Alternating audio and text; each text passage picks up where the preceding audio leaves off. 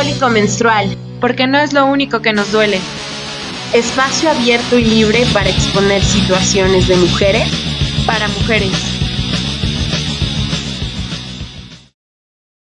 Hola, yo soy Ate. Yo soy Nea. Mujeres, bienvenidas una vez más a este su espacio, un episodio más de Cólico Menstrual, eh, un podcast dedicado para hablar de temáticas de mujeres para mujeres. Nea y yo eh, estuvimos platicando en este episodio que, que, platicar y más ahora con esta contingencia COVID-19. Eh, queremos adelantarnos y grabar algunos episodios ya que es un poco difícil juntarnos y, hacerlo. Entonces el día de hoy eh, ambas decidimos platicar sobre qué necesita saber una mujer. Un extracto eh, de Sangre, Pan y Poesía de Adrian Rich. Eh, solamente como introducción y como haciendo referencia a esta gran mujer poeta y ensayista, activista, lesbiana y feminista radical. Entonces, muchas gracias una vez más por estar aquí y pues platiquemos. Bueno, Adrian Rich em, cita, ¿qué necesita saber una mujer para convertirse en un ser humano consciente de sí mismo y con capacidad para definirse? No necesita conocer su propia historia, su cuerpo de mujer usado tantas veces con fines políticos, conocer el genio creativo de mujeres del pasado, la habilidad, las destrezas, las técnicas y las visiones que poseían las mujeres en otros tiempos y culturas, y cómo se le ha sumido en el anonimato y se las ha censurado, interrumpido y devaluado? Y es que sí, eh, es importante cuestionarnos y conocer nuestras raíces como mujeres. Eh, como bien Nea acaba de, de, de, hacer esta última pregunta, ¿cuántas, ¿cuántas veces muchas mujeres en la historia han vivido en el anonimato? ¿No? En este sistema patriarcal en donde hemos sido criadas, en donde únicamente los protagonistas de todo son eh, personajes masculinos. Claro, y hay un, un dicho en cuanto a la historia que la historia siempre va la va a cantar la va a contar los ganadores, ¿no?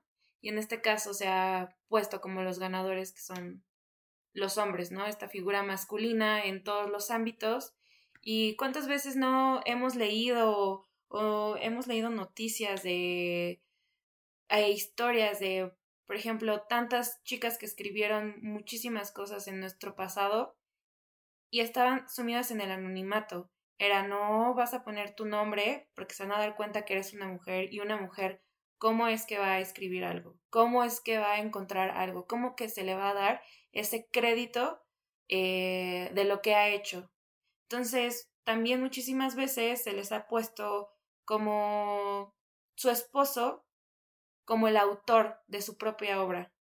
Entonces, yo creo que también es responsabilidad de cada una de nosotras, claro, averiguar, eh, y también es increíble este proceso de encontrarnos con todas estas figuras eh, femeninas de las grandes cosas que han hecho, eh, e increíblemente cómo se ha asesinado a, bastantes de ellas por, por tener estas habilidades, ¿no?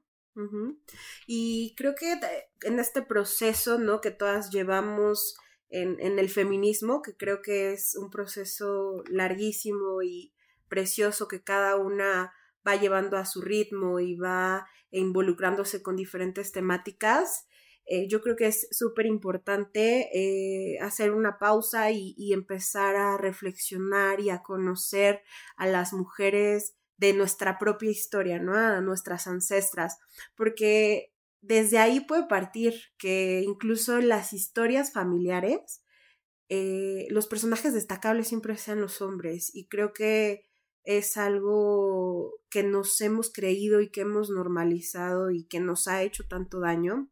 Entonces, desde el cómo tú valoras, ¿no? Y respetas a tu madre, ¿no? A tu abuela, tu bisabuela. Eh, saber que en sus tiempos eh, vivieron opresiones fuertísimas, que hoy en día seguimos, por supuesto, siendo víctimas de, de la opresión del patriarcado, pero también decir y destacar, ¿no? Que como mujeres sin tener un manual y, y tener tantas limitantes, hicieron cosas increíbles. Entonces, porque muchas veces eh, juzgamos la historia de una mujer en función a lo que nos han hecho creer, pero es de admirarse a todas nuestras abuelas que con sus medios sacaron adelante a sus crías, a sus hijas, a sus hijos. Entonces, eh, yo creo que es importante destacarlo, ¿no? Sí, claro, también te pones a pensar, eh, desde que estás chica, o sea, no naces con estos roles de género, ¿no? No naces eh, con las niñas deben de hacer esto o que tu ser biológico te destine a tales cosas, ¿no? Esto es una construcción social Exacto. De, que te imponen, de decir, las niñas deben de hacer esto, los niños deben de hacer esto, y creces oprimido, ¿no? Creces, ¿cómo crees que, que yo voy a ir jugando y voy a traer vestido y, oye, hija, cierra las piernas, ¿no? O sea, tan, tantitas estas cosas minúsculas que mucha gente lo ven como nada preocupante, como algo súper normal, son las que te afectan poco a poco. O sea, desde el momento en que le ponen nombres diferentes a tu, a tu vagina, ya te están invalidando. Invalidando, poniendo este chip de vergüenza de cómo crees o cuántas chicas, mujeres, ya personas grandes nunca se la han visto, nunca se la han tocado porque es un área que te lo ponen como prohibida. Y abordando esto de las áreas prohibidas, te lo ponen en cualquier ámbito, ¿no? Si quieres tener muchas parejas, ya es súper prohibido, porque ¿cómo crees que tú lo vas a hacer como mujer, ¿no? Entonces, estos roles te los imponen, no es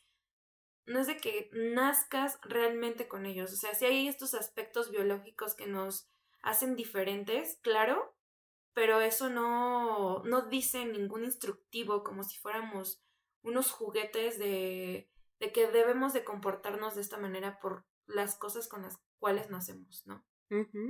Las mujeres hemos vivido y continuamos viviendo ignorantes de nuestro contexto colectivo, eh, vulnerables a lo que la fantasía de los hombres ha proyectado sobre nosotras. Y como bien decía eh, Nea, ¿no? Desde pequeñas todas estas eh, como manual, ¿no? manual muy erróneo y muy lascivo para todas nosotras de qué es lo correcto que tiene que hacer una mujer, ¿no? O una niña, cuando en realidad es un constructo social y conforme va pasando el tiempo, pues los vamos, eh, lo vamos normalizando. Que ahora nos queda a las eh, feministas es esta lucha eh, constante ¿no? de liberación para, para, todas nosotras. Y es importante también destacar que tenemos ciertas, ciertos privilegios o ventajas, ¿no? Así es cuando hoy en día en todas las marchas, en todas las protestas, los diferentes em, sociedades, ¿no? O el mismo sistema te quiere dar a entender de, oye, tranquila, ¿no? Hemos avanzado ya bastante y las feministas y las mujeres ya tienen su lugar, cuando esto no, no es cierto. Y cito, para las mujeres cualquier privilegio es relativo. Algunas de ustedes no nacieron con privilegios de clase o de color de piel, pero todas tienen el privilegio de la educación, aunque sea esta una educación que les ha denegado durante mucho tiempo el conocimiento de ustedes mismas como mujeres. Además de la cultura, tiene el privilegio de poseer la formación y los instrumentos que les permite ir más allá del contenido de su educación y reeduquen, cuestionen, por decirlo así, los falsos mensajes de su educación en esta cultura. Claro, es lo que estábamos comentando justamente. O sea, si nos ponemos en introspección, en, en analizar todas estas figuras femeninas que nos enseñaron desde chicas, realmente yo que lo recuerde, fueron muy pocas, ¿no? O sea, tanto en la historia, en la escuela, por ejemplo, de aquí que nosotros vivimos en México, de la revolución, de la independencia, realmente hubieron muchísimas mujeres que que fueron clave en, en estas revoluciones, en estas independencias o, o el rol que, que estaba en ellas estos antecedentes históricos no te lo enseñan, ¿no? yo solo de chica me acuerdo que me enseñaron José Ortiz de Domínguez y Sor Juan Inés de la Cruz.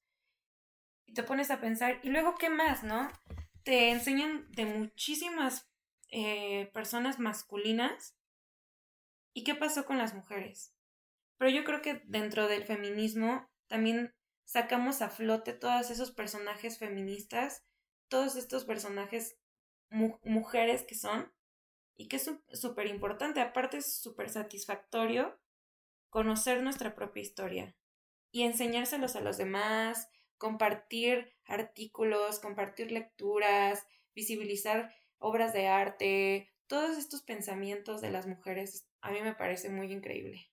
Sí, ¿no? Y como lo, lo, platicábamos, incluso darle el mérito, el respeto y el valor a nuestras, a nuestras propias ancestras, ¿no? A las personas que forman nuestro árbol genealógico. O sea, yo me siento muy contenta de tener una mamá, una gran madre, y dentro de estas historias que te cuentan, son historias no del papel maternal de mujer sometida que normalmente todos normalizan que así debe de ser, ¿no? O sea, el qué difícil, ¿no? El tener que eh, concluir una eh, licenciatura, el que no sea tu proyecto de vida casarte y tener hijos, hijas y que tu marido vea por ti y, te salve, ¿no? Que muchas mujeres eligen este camino o el sistema se los, se los impone. Entonces es importante también dar mérito y respeto a, las mujeres que, que hicieron las cosas diferentes a su modo, ¿no? Y por el simple hecho de ser mujer, yo siempre he pensado que eres, que eres feminista, ¿no? Eh, feminismo es una realidad eh, para todas. Y es como, está de moda, yo podría decir, entre comillas, esto del feminismo interseccional. Eh, más bien es la herramienta del análisis del feminismo, pero toda teoría feminista tiene que ser interseccional porque todo lo que se, o sea, lo que nosotras buscamos en el feminismo es la liberación de todas las mujeres del sistema patriarcal. Entonces es importante destacar que todas vivimos una realidad diferente y que aún, ¿no? Existen mujeres atrapadas, encadenadas a estas opresiones tan, tan fuertes, ¿no? Y, y creo que es importante destacarlo y en nuestra misma estructura voltear, ¿no? Voltear y decir, órale, tengo una prima que está viviendo otra realidad, ¿no? En donde vive en una relación bastante dañina, en donde es eh, violentada, en donde es abusada, ¿no? Entonces esta liberación yo creo que, que sí es importante extenderla para todas las mujeres.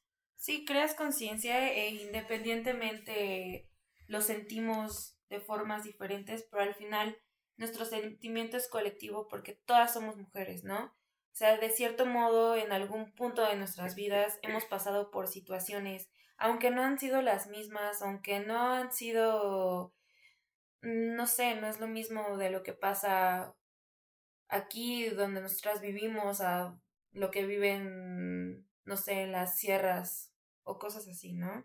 Pero eh, lo importante es generar conciencia, generar que aunque estés en el lugar más lejano del mundo o en una metrópoli o lo que sea, sigues viviendo este tipo de, de violencia hacia la mujer, ¿no? Por ejemplo, destacaste mucho el hecho de que, de que tenemos ya estos derechos, ¿no? ¿Qué es lo que estamos peleando? Pero justamente estos derechos, según que nos dan, voy a poner un ejemplo, aquí en la ciudad que tienen la parte de los vagones para mujeres, o sea, eso no es un derecho. Eso nos separaron por el simple hecho de que los hombres no pueden comportarse, ¿no? O sea, no pueden visualizar que nosotras tenemos nuestro cuerpo y nuestro cuerpo no se puede tocar. y, eso no es ningún derecho, ningún privilegio. Exacto. Porque te están separando de algo que ellos deberían de cambiarlo, ¿no? O sea, no te deberían de separar. O escucho constantemente lo de cuando si vas a alguna fiesta o cuando si vas a algún antro de las chicas entran gratis, ¿por qué esto está pasando? Y dices, no, claro, sí, nosotras somos privilegiadas porque nos, nos, este, nos están dejando entrar gratis, no vamos a pagar. Pero ¿qué pasa dentro de estas fiestas, de, dentro de estos centros sociales? O el contexto real, ¿no? El cosificar, cosificarnos a las mujeres. Te sexualizan así de van a venir muchas chicas y si vienen en minifalda les vamos a dar tragos gratis. O sea, el simple hecho de que ya te vuelves um, como una estatua que nada más van a verte, a tocarte, a tomarte fotos, a, a toda esta parte que ni siquiera puedes disfrutar y te lo normalizan tanto que tú independientemente puedes llegar a pensar que sí, o sea, que, que es un privilegio, ay, qué mal que los chicos no, no pueden entrar gratis. O si tienes a tu novio, ¿cómo crees que yo voy a entrar gratis y tú pagaste los 500 pesos para poder entrar a algún lugar, ¿no? Es esta forma que, que sexualizan todo. Exacto.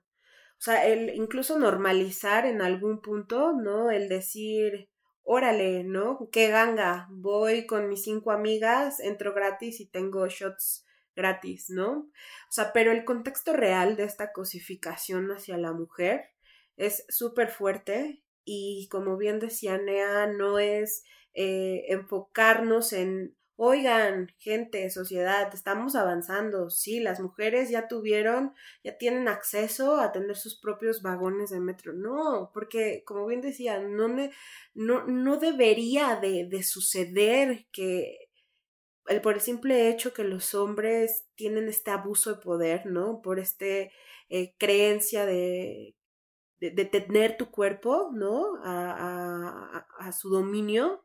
De no, no se pueden controlar, ¿no? Los hombres tienen esta naturaleza de, depredador, ¿no? Sí, y yo me acuerdo, por ejemplo, que eh, mi abuela a veces me decía, oye, ten mucho cuidado de cómo te vistas, porque eh, no tienes que darle como un doble mensaje a los hombres o esta frase que han normalizado y a mí me, de verdad me impresiona incluso mujeres que la ocupan de el hombre llega hasta donde la mujer quiere.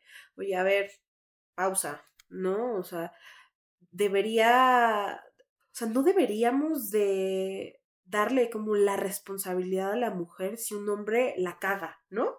Claro. O sea, no, o sea, si te estoy diciendo que no, que no quiero, que no quiero que me toques, que no me agrada que me beses, que no quiero que te me acerques, no es no, es un tema de límites y no tiene que ser porque seas hombre o porque seas, eh, como dice Nea, ¿no? que no te puedas controlar, o sea, a ver, espérame, ¿cómo que no te puedes controlar? Entonces son estos temas que, que te pones a preguntarte, a reflexionar y que a veces dices, híjole, ¿no? Doy tres mil vueltas sobre el mismo tema y lo normalizas y hasta lo aceptas y dices, puta, es que esta es la realidad, pero es que no debería de ser así. Y es por eso que las feministas luchamos para que esto cambie.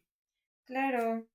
Sí, o sea, lo piensas constantemente y cuando entras dentro del feminismo a conocer, la verdad para mí ya no hay una vuelta atrás, ¿no? O sea, ya después de averiguar, de investigar, de de, de conocer otras historias, de empatizar con todo esto, incluso en las marchas, que sientes tan fuerte esa vibra de, de todas las mujeres y de cómo es en realidad esta parte de la sociedad. O sea, te genera un conflicto, pero también una liberación de cómo puedes cambiar tú desde tu ser, desde tu esencia, desde tu entorno y cómo va cambiando todo esto, ¿no?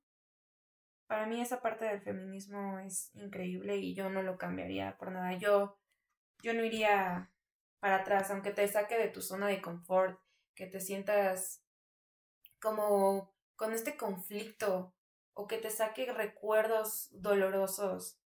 También es una forma de sanar, ¿no? Y un poco retomando el, el texto, eh, esta parte de, de, la educación y el acceso a ciertas profesiones que hoy en día ya la sociedad, ¿no? A lo mejor y quieren challengear mucho a las feministas de, oye, pero es que no seas exagerada, insisto, ¿no? Tienes ya muchos eh, derechos y muchos accesos y muchas facilidades, pero si te pones a analizar y si te pones a reflexionar sobre el contexto que aún tenemos, es justo que se alabará y se va a recompensar a todas estas profesiones por pensar como hombres. El otro día platicábamos en un grupo, ¿no? Que en la Facultad de Derecho, conforme van pasando el, el ciclo, ¿no? Tu carrera profesional y cuando empiezas a ir a juzgados, ¿no? Esta, esta parte de litigios, eh, y vas con algún compañero, los abogados, ¿no? Que, que te enseñan, ¿no? Estas prácticas, o sea, se refieren a las chicas abogadas como si fueran las secretarias de esos compañeros, cuando tienen el mismo nivel en la carrera, ¿no? Están en el mismo semestre y están cursando las mismas materias, se sigue invalidando. Entonces, ¿qué pasa con esta mujer que está, que sí, tiene acceso a la educación y está estudiando una carrera universitaria, pero veamos el contexto en donde se le sigue tratando y se le sigue oprimiendo por el simple hecho de ser mujer, invalidando las capacidades y habilidades que tiene para ejercer y decir, ok,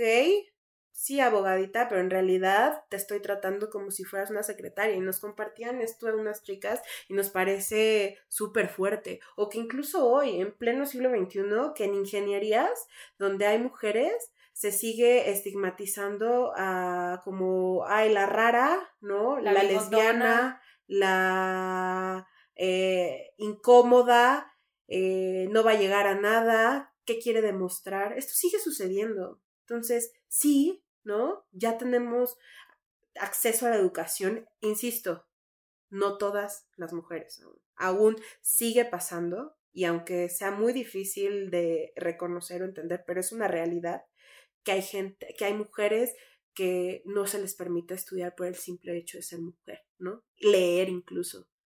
Claro. O sea, esta forma de, de hasta se nos limita nuestro conocimiento.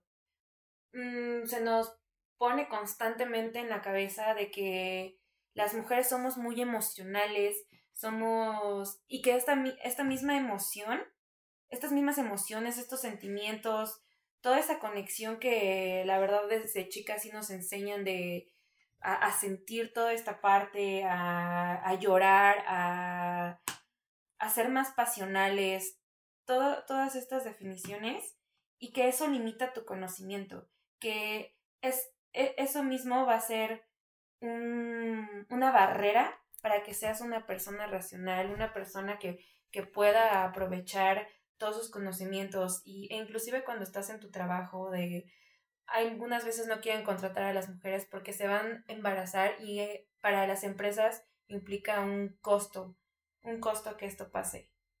Y igual de, de, igual forma te sexualizan en, en los trabajos, ¿no? ¿Cuántas veces no contratan a la chica guapa, a la chica que se vistió de esta manera, o inclusive te lo ponen en no tan directamente ya, pero indirectamente te ponen con excelente presentación, ¿no? Sí. Y más de que sea algo de aseo personal o no sé, de lo que quieras ponerle, es que te veas bien, que, que seas atractiva a lo visual de los hombres. De los hombres. Claro. Justamente, y hasta te ponen en competencia con las mismas mujeres para que compitan por estos puestos y que seas llamativa y que, y que, y que solo por esto vas a llamar la atención, ¿no? No, no tanto por tus conocimientos, por tu poder. Sí, en muchos lados se les visualiza por esta parte, pero sigue existiendo eso, ¿no? Y mientras sigue existiendo, no es un cambio completo. Sí, ¿no? Y como bien dices, o sea, profesionalmente aún, ¿no? Aunque el otro día yo platicaba con alguien, con una amiga que me, me decía, eh, me cuestionaba como mucho esta liberación que buscamos las feministas de las mujeres, ¿no? argumentando que, oye, fíjate que en nuestra área el 80% de las mujeres de, de, las posiciones gerenciales o directivas son cubiertas por mujeres. Y yo le contesté, pero a ver, analicemos. ¿cuántas veces no hemos escuchado en foros, ¿no? Juntas, el, que cuestionen las habilidades de esta persona, ¿no? Hablando de una mujer en específico. O que incluso su éxito profesional lo, o sea, lo encasillen o lo pongan en duda en que hizo algo sexual por un hombre de más alto nivel para que pudiera llegar. Esto sigue sucediendo y es eh, una crítica de por, supuesto, de hombres para mujeres, como incluso mujeres que han normalizado este comportamiento de, ah, mira, fulanita eh, llegó a tal posición, seguramente se metió con el jefe. Sí, o sea, y estos famosos eh, techos de cristal, ¿no? Que está bueno como tener la definición y abordar un poco acá. Sí, el techo de cristal es la limitación de la, del ascenso de las mujeres dentro del mundo laboral se mantiene debido a una serie de prejuicios extendidos a la hora de confiar a las mujeres puestos de responsabilidad, así como una estructura de prácticas machistas extendidas dentro del mundo de los negocios, como las reuniones, el compadreo o el corporativismo masculino. ¿Qué sigue pasando? Claro. Por ejemplo, yo veo. Nunca me ha tocado, nunca lo, yo lo he visto como, como tal, pero está como tan normalizado en las películas o que tus amigos te los cuenten, inclusive este tu papá te lo cuente de cómo son, ¿no? Cómo se concreta, por ejemplo, a veces un negocio, ¿no? Sí. Yendo a estos lugares en donde unos bares, unos unos bares, unos tables donde están las chicas así, que se ponen hasta la madre y ya contrataron a una chica y así. O sea, cómo se desenvuelve también este tipo de negocios con los hombres, ¿no? También conozco varias historias que me han contado que es una constante competencia de a cuántas de la oficina te vas a dar, ¿no? Y lo reflexiones y dices, o sea, me, lo, me, me ponen a mí como mujer como un reto, ¿no? Como algo que cumplir y que sea yo como un trofeo. O sea, eso me parece súper asqueroso. ¿Por qué las mujeres no tenemos esta parte, no? O sea, ¿qué está pasando? Que te ¿Por qué te enseñan esto? ¿Por qué debe ser normalizado? Sí, o sea, es justo como el, el, el detectar primero que has normalizado cosas que no están bien, que no son correctas y que puedes eh, transformarlas y puedes tener otro camino.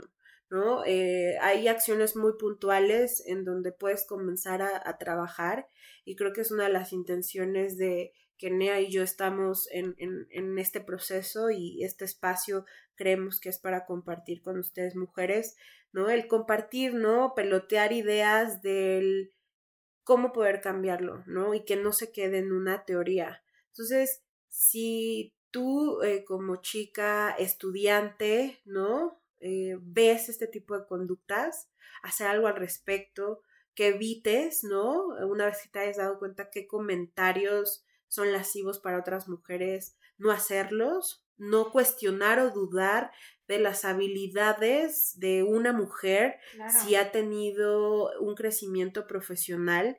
Y creo que es importante, y cito el texto, el falso poder que la sociedad masculina ofrece a unas pocas mujeres con la condición de que lo usen para mantener las cosas tal como están y que piensen fundamentalmente, entre comillas, como hombres.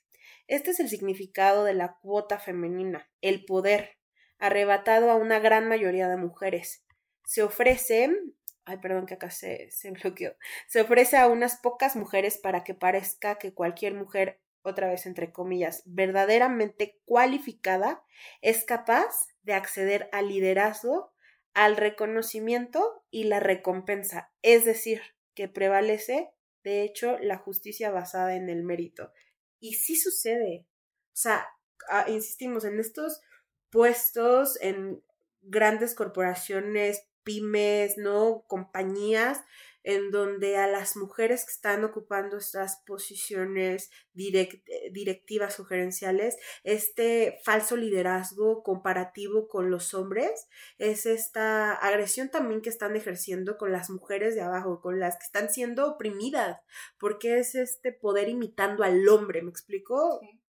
Y que es ahí cuando lo, lo está validando pues el sistema patriarcal. Sí, aparte hay una creencia de que, pero es que las mujeres también no son así, ¿no? O las mujeres son groseras entre ellas, o las mujeres se ponen el pie entre ellas. Y que no entienden que realmente las mujeres también son machistas. Dentro de nosotras implica todo este también este machismo, pero es por lo que nos han enseñado, cuánto nos han normalizado las cosas. Este, no es de que, ah, ustedes también lo son, pues claro, todo el mundo lo somos porque desde ahí venimos, ¿no? O sea, pero es, es esto, visualizarlo, conocerlo y, y tener conciencia de que está pasando. Porque si no tienes esa conciencia de que está pasando y nada más estás peleando para ver quién tiene o no tiene la razón, o que ni siquiera estás informado y ya estás atacando algo que ni siquiera sabes, es ejercer como, como que esta violencia desinformada por todo esto que pasamos, que somos feminazis, que somos intolerantes, que pintamos, no sé cuántas cosas empiezan a decir. Y es basado en cuanto a la ignorancia, porque aclaro, el machismo también existe en las mujeres. Las mujeres sí, sí es verdad, también somos machistas, claro que sí. Pero cuando entras en el feminismo es una constante desconstrucción acerca de todo lo que te han enseñado. Sí, este cuestionamiento constante y, y muy a, a, título personal, creo que es esta reflexión y acciones puntuales. Yo me acuerdo que, que antes me cuestionaba muchísimo y, y a veces las cosas, ya como dicen, ya dejan de tener como sentido, se van perdiendo y te vas como adentrando en donde no es el objetivo principal. Entonces, dejemos mujeres ya de enredarnos con los comentarios negativos de hombres y sí también, ¿no? De, de mujeres que agreden al, al, feminismo, aún siendo mujeres, que, que existe, ¿no? Sé que a muchas feministas esto les genera muchísimo problema, pero es una realidad. Aún siguen existiendo mujeres que en, bajo este sistema patriarcal, ¿no? Y siguen este, agrediendo al, al, movimiento, pero esta construcción muy personal que hagas tengas acciones como muy puntuales para evitarlo y en estos ejemplos que vamos dando hagas una pausa y una reflexión para erradicarlo. Y cito nuevamente el, del texto, ninguna mujer es verdaderamente una privilegiada en las instituciones apadrinadas por la conciencia masculina. Cuando nos permitimos creer que lo somos, perdemos el contacto con esa parte de nosotras que aquella conciencia define como inaceptable. Con la resistencia vital y la fuerza visionaria de las iracundas abuelas las chamanas, las fieras mercaderes en la guerra las mujeres Ivo, las trabajadoras de la seda que se resistían al matrimonio en la China prerevolucionaria, las millones de viudas, comadronas y sanadoras, torturadoras y quemadas como brujas en Europa durante tres siglos, las beguinas del siglo XII, que formaron órdenes independientes de mujeres fuera del dominio eclesiástico, las mujeres de la Comuna de París que marcharon sobre Versalles, las amas de casa sin instrucción del gremio cooperativo de mujeres en Inglaterra que memorizaban poemas sobre las tinas de los lavaderos y se organizaron contra la opresión que sufrían como madres, las pensadoras despreciadas como estridentes, chillonas, locas o desviadas, cuyo coraje herético para proclamar sus verdaderas, eh, sus, sus verdades nos es tan desesperadamente necesario como apoyo en nuestras propias vidas. Sí, me hace mucho ruido esto de, de cómo esas mujeres en, en el pasado, decir brujas, decir curanderas, decir parteras, decir todo esto lo veían como algo negativo, algo con suficiente razón para que te llevaran a la hoguera y fueras criticada, enjuiciada y señalada, ¿no? Pero se me hace tan increíble que, por ejemplo, las parteras tenían esta conexión con, con, con, el hecho de parir, ¿no? O sea, no, no era una simple cirugía como ahora lo es yo creo que en algún momento sí vamos a abordar esta violencia que, se ejerce ahora en, en el parto, es súper interesante y sí te genera como... Fuertísima. Güey, ¿por qué debe de existir? En todos lados ya, ¿no? ¿Cuándo va a parar esto? Pero me parece increíble en ese tiempo cuántas se rebelaron ante esto y desde chico te enseñan a ver como, como que estas mujeres tienen este lado negativo. Las brujas las ves como estas mujeres de gran nariz, súper malvadas, que hacían magia negra y horrible y te convertían en rana, en rata y todas estas cosas. En realidad eran mujeres fuertes, independientes y yo lo pienso claro, o sea, hasta en estos días la mujer fuerte e independiente se le ve mal, ¿no? Eh, ya está actuando como un hombre, ya está, no sé, se le pone infinidad de adjetivos negativos o esta manera en la que creen que te van a ofender, ¿no? A mí me pasó muchísimas veces que, que no tenía como este comportamiento estipulado para una niña y que si lo hacías eras un niño, ¿no? Eras un vato. Si yo era como más tosca al jugar, si a mí me gustaba como correr, hacer deporte y estas cosas que también estaban dentro de, del rol en que me enseñaron en casa de los deportes, de todas estas cosas. Nunca me dijeron, no te debes de comportar así. Este, pues no, no, ya fue diferente el sentimiento. Y creo que es importante acá cortar cadena y empezar a contar historias diferentes a, a nuestras niñas, a nuestras mujeres, y no repetir estos patrones en donde los protagonistas siempre sean los hombres, en donde los héroes siempre sean los hombres. O sea, basta ya y comencemos a transmitir a las nuevas generaciones y a nuestras mismas compañeras, nuestras amigas, ¿no? Nuestras colegas, estas historias eh, de mujeres exitosas. Entonces, ¿qué es ser mujer? O sea, ser mujer es algo divino, es algo bello. Estamos las feministas luchando y por esta liberación de, de, de todas las mujeres, ¿no? Que aún estamos en momentos sí diferentes y vivimos una opresión diferente, ¿no? Porque es una realidad. El otro día alguien, y lo platicaba con Ea, mm, hizo un comentario que le parecía bastante hipócrita que las feministas eh, como que lleven o lideren esta, esta, este pensamiento de buscar la liberación de todas las mujeres. A mí no me parece hipócrita y a mí no me parece falso. Creo que sería muy irresponsable creer eh, que porque yo tengo ciertos derechos o ciertas o, cierto, cierta vida, ¿no? Eh, piense que soy una mujer más libre que otra.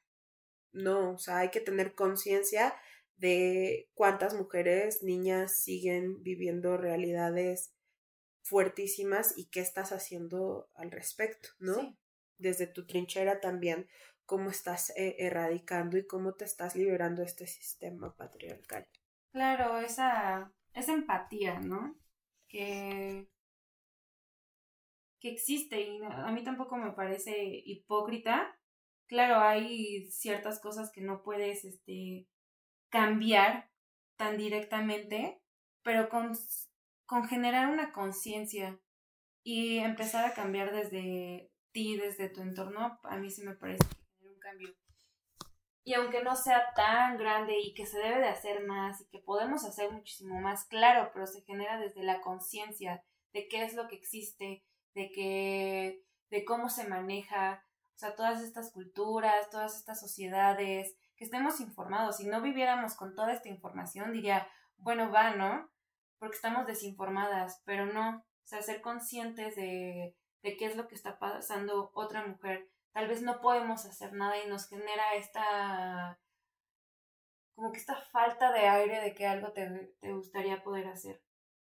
Y quedarnos con esta frase de, del texto que platicamos, ninguna mujer es verdaderamente una privilegiada en las instituciones apadrinadas por la conciencia masculina.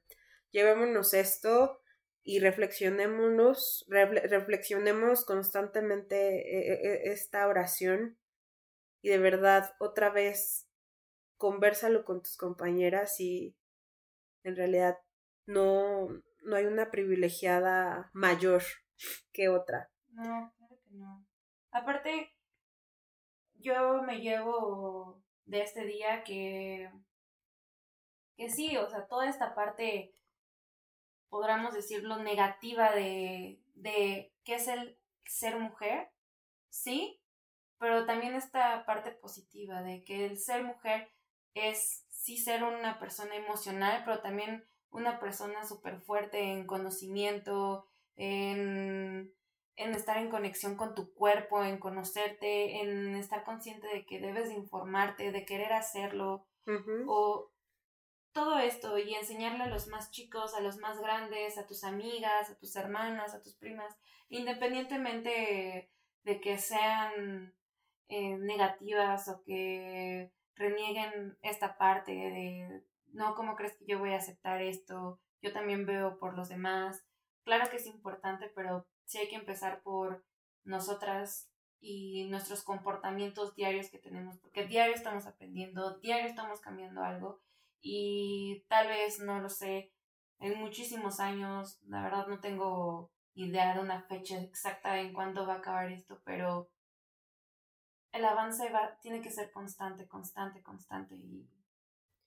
Y buscar que, individual, o sea, que tú misma tengas como este, esta aceptación, ¿no? De tu ser mujer y del autocuidado todo el tiempo, este principio femenino constante, autocuidado, eh, creo que es, es algo en lo que continuaremos trabajando y continuaremos platicando en estos episodios. Y la bella sororidad. Y la bella sororidad.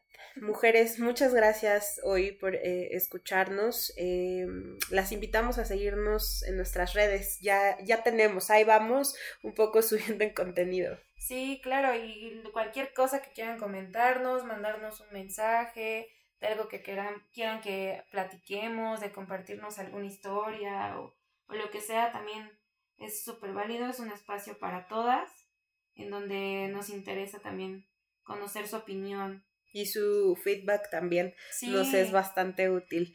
Eh, ¿Cuál es nuestro Instagram, Nea? Eh, nuestro Instagram es cólico menstrual. La última O es un cero. este, para que nos sigan. Y en Facebook estamos con, igual como arroba cólico menstrual. Y pues eh, cada miércoles estaremos subiendo nuevos episodios. Como decía Nea, si están eh, interesadas en que eh, platiquemos de algún tema en específico, escuchamos sus propuestas. Les mandamos un gran abrazo y les dejamos una canción para que concluya su día. Bye. Bye bye.